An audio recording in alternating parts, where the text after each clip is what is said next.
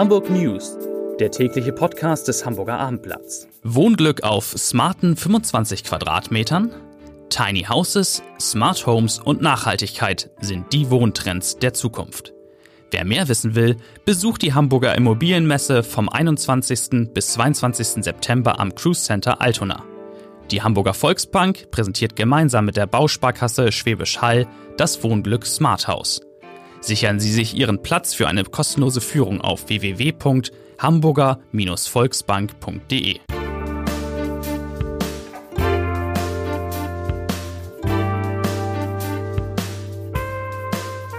Herzlich willkommen. Mein Name ist Lars Heide und heute erklärt in diesem Podcast der Chefredakteur der Bildzeitung Julian Reichelt, warum er, Achtung, die Führung der AfD verachtet. Außerdem sprechen wir über die neuen Süchte, unter denen Hamburgs Jugendliche leiden. Wir haben sehr gute Nachrichten, wirklich sehr gute Nachrichten für alle Hamburger Mieter und wir wollen über Bäume reden, die für Velorouten gefällt werden müssen, also im weitesten Sinne für Radfahrer. Zunächst aber wie immer an dieser Stelle drei Nachrichten in aller Kürze. Nachricht Nummer eins: Wegen eines technischen Defekts wurden zahlreiche Haushalte heute Morgen in Hamburg nicht mit Strom versorgt. Gegen 10 Uhr war der Strom in Alsterdorf, Schluck, da wohne ich, und Großborstel ausgefallen. Betroffen waren 1823 Haushalte und 80 Gewerbekunden. Also sicherheitshalber mal in die Tiefkühltruhe gucken, ob das Eis geschmolzen ist. Nachricht Nummer zwei. In Altona hat ein 45 Jahre alter Mann aus bisher ungeklärten Gründen seine Mutter und seinen Bruder angegriffen. Der 44-Jährige, also der Bruder, erlag noch am Tatort seinen schweren Verletzungen. Die Mutter, 68 Jahre alt, schwebt in Lebensgefahr. Und Nachricht Nummer drei. In der Nähe von Blum und Voss, unserer Traditionswerf, ist am Dienstagmorgen eine 1000 Pfund schwere amerikanische Fliegerbombe entdeckt worden. Zur Entschärfung musste die Gegend im Umkreis von 300 Metern geräumt werden. Betroffen waren davon auch der alte Elbtunnel und der Fähranleger Steinwerder. So, und jetzt habe ich bevor wir gleich mal reinhören, was Julian Reichelt alles zur AfD sagt, der Chefredakteur der Bildzeitung, habe ich drei Kollegen, liebe Kollegen aus der Redaktion, äh, hier im Podcaststudio zu Gast. Andreas Dahl, Stammgast aus der landespolitischen äh, Redaktion. Andreas, du hast dich heute gekümmert um Süchte. So ist es. Es geht um die Süchte der Jugendlichen, konkret der 14- bis 17-Jährigen. Dazu wird alle paar Jahre eine große Studie vorgestellt. Das war heute der Fall. Die Gesundheitssenatorin und äh, Theo Baumgärtner, der Leiter dieser Abteilung Suchtpunkt, äh, haben die Zahlen vorgestellt und die waren ganz interessant. Nämlich, was? Ich kann mir vorstellen, Zigarettenrauchen bei 14- bis 17-Jährigen, sagst du, ist mehr oder weniger out? Nein, out kann man nicht sagen, aber ähm, wenn man sich die langfristigen Trends anguckt, dann stellt man fest, dass ähm, sowohl der Tabakkonsum als auch der Alkoholkonsum rückläufig sind. Das ist positiv. Das hat sich jetzt in den letzten Jahren nicht mehr groß verändert. Mhm. Der Rückgang liegt schon ein paar Jahre zurück im Prinzip. Und es gibt aber auch neue Probleme. Nämlich? Also gut, ich kann mir vorstellen, beim Alkohol gibt es auch neue Probleme? Nee. Komasaufen haben wir lange nichts, nichts von berichtet. Komasaufen ist stark rückläufig, da kann ich mal eine Zahl nennen. Also ähm, es vor sieben Jahren noch sagten 31 Prozent der Jugendlichen, dass sie äh, schon mal Komasaufen praktiziert haben. Also Komasaufen, sagen, heißt, Komasaufen heißt äh, mehr als fünf Gläser bei einem Anlass trinken. Okay. Ähm, und äh, dieser Wert ist zurück, zurückgegangen auf 17 Prozent. Sehr gut. Also das ist erfreulich. Äh, nicht so erfreulich ist, dass sich diese ganzen E-Zigaretten, E-Shishas und so weiter größerer Beliebtheit oder steigender Beliebtheit erfreuen. Das ist auch insofern äh, besorgniserregend, sagt die Senatorin und sagen die Experten, weil sie das als äh, quasi Einstieg in eine Raucherkarriere betrachten. Wie ist es denn eigentlich mit dem Rauchen? Peter Wenig ist auch da, Chefreporter. Peter, du hast ja Kinder, die auch zur Schule gehen. Wie ist es da jetzt mit, mit, mit E-Rauchen? In der Tat bekamen wir neulich einen Brief von der Schule und darin hieß es, dass ähm, das Rauchverbot auch gilt für das sogenannte Dampfen, also für das Nutzen von E-Zigaretten. Auch das kann zu Schulverweisen führen. Heißt das Dampfen? Weil hier in der Redaktion gibt es ja auch ein starkes Rauchverbot. Es gibt aber ein, zwei, drei Dampfer. Mhm. Und ich habe mir gedacht, das sei irgendwie jetzt nicht so gefährlich, weil... Äh ja, man muss unterscheiden. Kein Nikotin bei, angeblich, ne? Bei Erwachsenen gilt das als eine Art Ausstiegsdroge. Also Raucher okay. können sich durch diese ganzen E-Dingsbums da vom Rauchen entfernen. Stimmt. Während bei Jugendlichen das als Einstiegsdroge gilt. Die fangen damit an mit Sachen, die sind so aromatisiert und schmecken dann nach Apfel oder Zitrone oder was auch immer. Und irgendwann äh, steigt dann der Nikotinanteil da drin. Und das ist dann für sie quasi der Einstieg in eine Raucherkarriere. Deswegen warnt die Gesundheitssenatorin noch ausdrücklich vor diesem ganzen Kram. Ärgert sich furchtbar, dass im Hauptbahnhof eine äh, wahnsinnig teure Kampagne für diese ähm, mhm. E-Zigaretten gerade hängt von einem Hersteller und will jetzt möglichst ein Werbeverbot auf Bundesebene erreichen. Auch für E-Zigaretten? Auch für E-Zigaretten, ja. Gibt es auch Zahlen zu meinem Lieblingsthema Internetsucht? Ja, reichlich Zahlen. Ähm, da muss man unterscheiden zwischen äh, Spielsucht, äh, zwischen Glücksspiel wiederum, was ja auch häufig übers Internet stattfindet, und dann äh, sonst allgemein einfach im Internet, Internet sein. Ähm, und da ist es so, dass auffällt, dass vor allem Jungs äh, Probleme haben mit Glücksspiel und mit, mit äh, PC-Spielen. Okay. Also sie sind da wesentlich aktiver und auch der Anteil derer, die sagen, ich habe Probleme damit, das ist immer eine Selbsteinschätzung in dem Fall bei dieser Befragung, äh, ist deutlich höher als bei Mädchen. Die wiederum haben aber eher Probleme mit äh, Social-Media-Nutzung. Also der Anteil Völlig der Mädchen, die sagen, ja. ich krieg irgendwie Ausschlag und äh, Unruhe, wenn mein Akku leer ist und ich nicht mehr bei Facebook sein kann, der ist deutlich höher als bei Jungs. Mein Patenkind hatte neulich an einem Sonnabend eine Bildschirmzeit von sieben Stunden und 35 Minuten. Schien mir viel zu sein. An einem Tag? Ja, oder? an einem Sonnabend. Äh, er sagte, es sei aber eine halbe Stunde viel, ja. über dem sonstigen Sonnabend. Also es war ein besonderer ja. Sonnabend gewesen, ja. Aber in dem Zusammenhang noch interessant, der ähm, Chefexperte, der sagte, die Dauer ist gar nicht so entscheidend, sondern es kommt eher darauf an, was man da macht und auch inwiefern man sozusagen in eine Art Abhängigkeit gerät okay. und äh, das dann selbst als Belastung empfindet, weil die Noten schlechter werden, man keine sozialen Kontakte mehr hat und äh, das ist halt vor allem eher bei Mädchen der Fall. Vielen Dank, lieber Andreas. Peter Wenig war eben schon, ist eben schon einmal zu Wort gekommen in völlig anderer Sache. Jetzt geht es um das Thema Mieten. Mieten. Das ist ein Riesenthema in Hamburg, weil die Mieten in den vergangenen Jahren explodiert sind, die Kosten fürs Wohnen insgesamt. Dagegen versucht die Politik immer etwas zu unternehmen. Jetzt gibt es einen neuen Ansatz. Neuen Ansatz oder einen verschärften Ansatz. Ja, es gibt in der Tat einen neuen Ansatz und zwar versucht der Senat über eine Bundesratsinitiative eine Verschärfung des Mietrechts zugunsten der Mieter zu erreichen. Zu nennen wären mehrere Punkte, allen voran die sogenannte Kappungsgrenze, die besagt, dass man die Mieten innerhalb von drei Jahren um einen bestimmten Prozentsatz erhöhen darf. Derzeit liegt er bei 15 Prozent. Die Senatorin Stapelfeld und der Senator Steffen, Justizsenator, möchten, dass das abgesenkt wird auf 10 Prozent. Aber wie gesagt, das ist alles eine Bundesratsinitiative. Das muss zunächst von den Ländern gutiert werden und wird dann wieder in den Bundestag zurückgespielt. Die Kappungsgrenze ist der eine Punkt. Was soll noch getan werden dafür, damit die Mieten in Hamburg zumindest nicht noch weiter in dem Tempo steigen wie in der Vergangenheit? Also dann strebt der Senat eine Verlängerung der Mietpreisbremse an, die besagt, dass man bei Neuvermietungen nicht mehr als 10 Prozent der ortsüblichen Vergleichsmiete nehmen darf. Das, dieses äh, Vorhaben läuft jetzt aus 2020 und Hamburg ist darauf angewiesen, dass ein entsprechendes Gesetz geändert wird, äh, verlängert wird bis 2025. Und ganz wichtig, bislang ist es so, du sagst äh, als Mieter, der Vermieter verlangt zu viel, äh, das gibt es gar nicht her. Und ab dem Zeitpunkt, wenn das Gericht dem Recht gibt, muss der Vermieter zurückzahlen. Hamburg möchte künftig, dass es nicht ab dem Zeitpunkt der Rüge gilt, sondern schon dann, wenn man äh, in, wenn die Wohnung eingezogen wird. Mhm. Man würde also das gesamte Geld dann zurückbekommen. Und ein dritter Punkt betrifft noch, wenn man mit der Miete säumig ist, hat man äh, diverse Probleme. Das Problem einer fristlosen Kündigung und auch das Problem einer ordentlichen Kündigung. Und Hamburg will erreichen, dass wenn man die Forderung innerhalb von zwei Monaten begleicht, dass man dann besser geschützt wird. Das sind drei Punkte, aber es bleibt offen, ob der Senat äh, überhaupt dafür im das Bundesrat. Heißt, was ich verrückt finde, also dann stellen sich zwei Senatoren dahin und fordern das ja. alles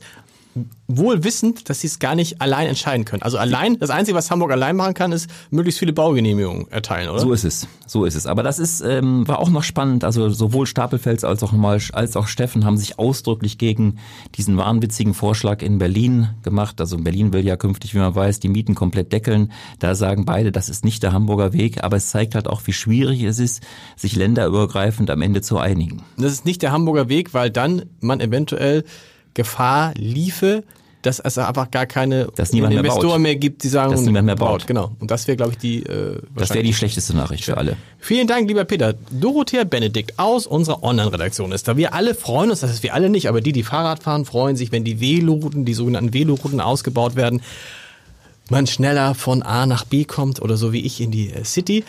Aber es gibt da jetzt auch äh, zumindest eine bedenkenswerte Begleiterscheinung, nämlich auf zwei Velorouten ist was passiert.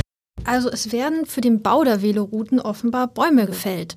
Ähm, bei uns haben sich Hamburger gemeldet, und zwar einer aus Jenfeld, ähm, von der an der Kühnstraße wohnt. Und da sollen jetzt 55 Bäume gefällt werden. Der mhm. Großteil ist schon weg. Mhm. Und ähm, da haben die meisten dann auch kein Verständnis mehr für. Und es gibt auch noch andere Hamburger, zum Beispiel aus Stelling.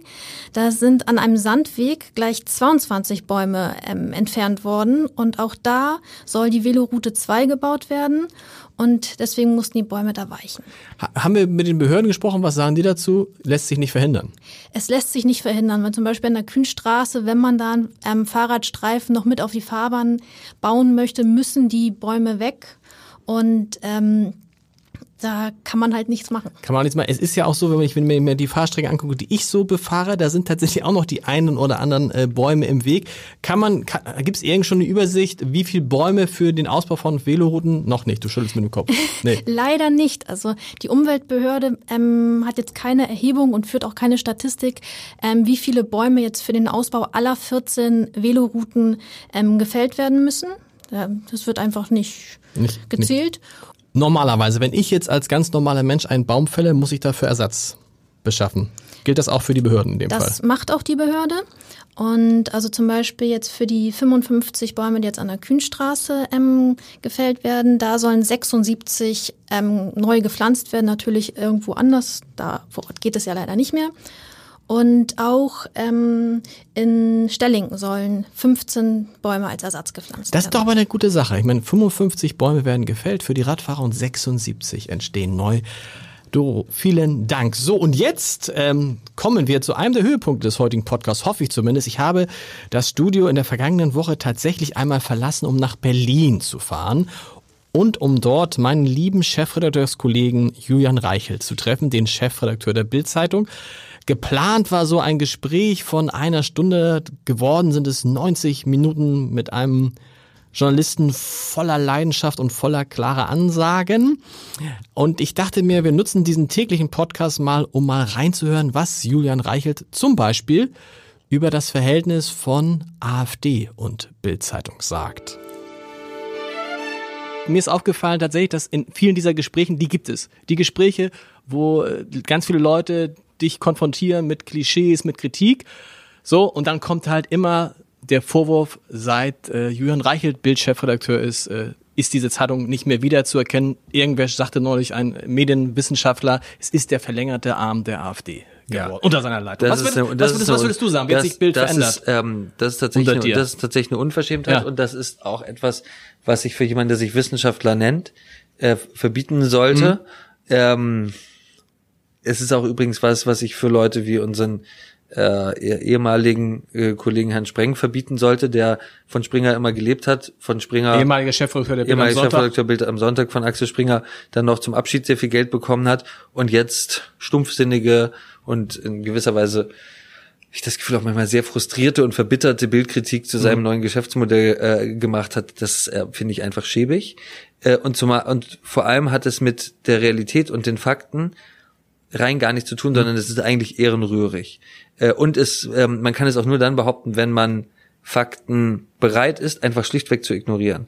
Ähm, ich glaube, der Tag, an dem dieser, dieser sogenannte Wissenschaftler dieses, diese AfD-Klischees da verbreitet hat, war, glaube ich, ein Tag, an dem nach meiner Erinnerung Nikolaus Blome einen Kommentar geschrieben hat, der in seiner, also das war eine Sprache, deren mit einer Härte, die man in kaum einem anderen mhm. Medium in Deutschland gegenüber der AfD äh, findet. Ich selber habe mich immer wieder gegenüber diesen Leuten sowas von klar positioniert. Bild ist übrigens die einzige Marke, ähm, wo man kein AfD-Interview finden mhm. wird. Ja, ähm, ich möchte, ich möchte bei diesen Leuten, ich möchte diesen Leuten keine. Ist das so? Plattform ist mir, ist mir die, ja, es, es, gibt kein, nein, es gibt kein, es gibt jetzt keinen Erlass dagegen oder okay, sowas. Aber, ja? aber, aber für mich keine? war der, für mich war der Wendepunkt, als Gauland gesagt hat, wir haben, ich habe selber schon ein Gauland-Interview ja. geführt in einem, einem Live-Format, Bewegtbild. Ähm, aber der Wendepunkt für mich war, als ähm, Alexander Gauland äh, das, die, die, die Nazi-Zeit als, ich kann es mir nie merken, Fliegen oder Vogelschuss ja, Vogel, ja. äh, der Geschichte genau. bezeichnet genau. hat. Das ist eine sowas von ekelhafte Relativierung des Holocaust äh, und Kleinmachung des Holocaust, dass sie so nah an Holocaust-Leugnung herangeht, wie man irgendwie in diesem Land an Holocaust-Leugnung rangehen kann, ohne sich strafbar zu machen. Und ähm, für mich war das auch vorher nie eine normale Partei. Aber von dem Moment an hat sie für mich alles verlassen, was es in Deutschland an gesellschaftlichem Konsens gibt. Ich muss auch sagen, dass ich die Linke grauenvoll finde. Ähm, ich finde, die, dass die Linke teilweise strukturell Mhm. antisemitische Tendenzen hat. Aber beim Thema Relativierung des Holocaust, das ist dann schon für mich immer noch mal eine Stufe. Wenn ihr, wenn ihr von der Bundestagswahl ein Hearing machen würdet, würdest du die AfD einladen? Den. AfD-Spitzenkandidaten? Nein, okay. Nein. okay. Würde ich nicht mehr tun. okay. Weil, äh, ähm, wie gesagt, Holocaust-Relativierung, die sehr nah an Holocaust-Leugnung rankommt, äh, ist für mich ein Ausschlusskriterium. Und es verlässt für mich äh, das, was man so schön sagt, ähm, äh, mit beiden Füßen auf dem Boden des Grundgesetzes. Da wird jetzt die AfD sagen, ja, ja, Moment, aber dann müsste der Verfassungsschutz hart gehen und es müsste ein Verbotsverfahren geben. Ich glaube, da ist der, der Staat manchmal äh, äh, zum Glück, der Rechtsstaat, ähm, träger als der Einzelne. Das ist manchmal gut, aber manchmal muss man, glaube ich, als ähm, Journalist, für, mit der für so eine Reichweite verantwortlich ist, auch vielleicht etwas weniger träge äh, und etwas äh, härtere Entscheidungen treffen. Und ich habe ähm, Ist es nicht das eigentlich, was die Leute dir, diese Härte sind sie eigentlich nicht gewohnt, oder? Die Härte die, sind sie die, nicht Die gewohnt. Härte in der, äh, du bist halt radikal in dem, Ich- ich bin- in dem, was du tust, bist du relativ radikal. Ich bin äh, radikal freiheitlich und radikal an den Fakten orientiert, die ich, die ich sehe und die ich äh, versuche mir im Gespräch mit anderen und auch anders denkenden äh, Menschen mit anderen Meinungen äh, nochmal wirklich zu, zu, zu mit den eigenen Reportern zu kristallisieren und im Vertreten der Fakten und der Konsequenzen, die sich für mich daraus ergeben. Und wie gesagt, Holocaust-Relativierung ist für mich da ein Fakt und hat ganz klare Konsequenzen. Äh, bin ich tatsächlich, kann man vermutlich sagen, sehr radikal. Und ich habe ähm, mich in diesem ganzen Beschäftigung, wie geht man mit diesen Leuten um, wie geht man mit der AfD um. Inzwischen ist die Lesart ja, ja, die sind schlimm, aber sie sind demokratisch gewählt und deswegen dumm, dumm, dumm muss man sie in jede Talkshow Ja. einladen und so weiter. Ich finde, die AfD bekommt absurd viel Airtime in deutschen Talkshows, ähm, also in öffentlich-rechtlichen Talkshows zum Beispiel. Habe ich mich äh, so ein bisschen mit mit Franz Josef Strauß beschäftigt und wie er mit den Republikanern umgegangen Ja. ist. Und der ist relativ schnell zu dem Konzept Ächtung gekommen. Und zwar nicht, weil es politische Konkurrenz war, sondern weil er gesagt hat, wir sprechen mit solchen. Das war ein Mann, der den, den Krieg erlebt hat und er hat gesagt, mit solchen Leuten und geben wir uns nicht ab. Wir gehen nicht mit denen zusammen ins Bierzelt, wir gehen nicht zusammen mit denen in Talkshows, wir gehen nicht mit denen, wir sind nicht mit denen befreundet, wir gehen mit denen zusammen keine Interviews. Wir ächten diese Leute. Und ich kann durchaus sagen, dass ich die, ähm, die politische Führung der AfD und große äh, den über, die überwältigenden Großteil ihrer Funktionärschaft tatsächlich verachte äh, und die die Ansichten, für die sie stehen und die ekelhafte Relativierung der deutschen Geschichte und den das wirklich abstoßen und auch gefährliche Spiel mit äh, mit mit Relativismus der der der deutschen Geschichte mit Symbolen, wenn Höcke auftritt, sieht man ja manchmal, der schafft es wirklich in in Habitus und und und und Gestik und und Mimik ein an das Dritte Reich tatsächlich zu erinnern. Ich weiß, ich kann es gar nicht so genau sagen, wie er es macht, wie die Haare gescheitelt sind, äh, die, diese spöttische äh, Herrenmensch-Attitüde, die er teilweise an den Tag legt. Äh, der, das ist ein, ein Spiel, was mich, äh, was, was mich tatsächlich einfach, was mich abstößt. Wenn Sie mögen, wenn ihr mögt, könnt ihr den Rest dieses Podcastes, der wirklich, wirklich hochunterhaltsam und in jeder Minute klar und hart und auch kontrovers ist, ähm, ähm, der Kollege Reichelt und ich haben uns stark gestritten über die Rolle von Greta. Also diesen Podcast kann man heute Abend auf www.abendblatt.de slash Entscheider hören. Ich garantiere für nichts, aber ich garantiere dafür, dass es eine große, große Unterhaltung ist. So. Und wie immer, zum Ende dieses Podcastes gibt es natürlich den Leserbrief des Tages. Er stammt von Norbert Richter. Norbert Richter bezieht sich da auf einen, auf einen Kommentar, den ich neulich hier ähm, äh, gemacht habe. Da ging es darum, dass ich fand, dass bei Politikern Leidenschaft und Pathos fehlen. Und Norbert Richter sieht das etwas anders und begründet das, wie ich finde, auch sehr schön. Er schreibt, diese Ursacheanalyse, dass in den hohen Vertretern der großen Volk, dass es den hohen Vertretern der großen Volksparteien an Emotionalität mangele, zielt ins Leere, lieber Herr Haider. Es mag sein, dass unsere Spitzenpolitiker zum Lachen gern in den Keller gehen, Pathos und Gefühl dominieren aber bereits die Stammtische und Talkshows und wir Deutsche wissen aus leidvoller historischer Erfahrung, wohin Emotionalisierung von Politik auch gerade jetzt wieder mit den weit verbreiteten Populismen führen kann.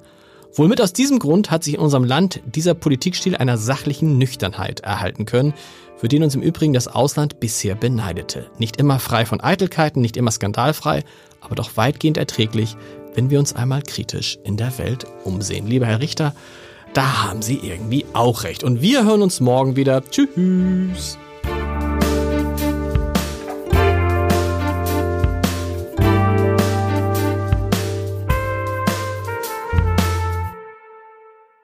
Weitere Podcasts vom Hamburger Abendblatt finden Sie auf abendblatt.de slash podcast.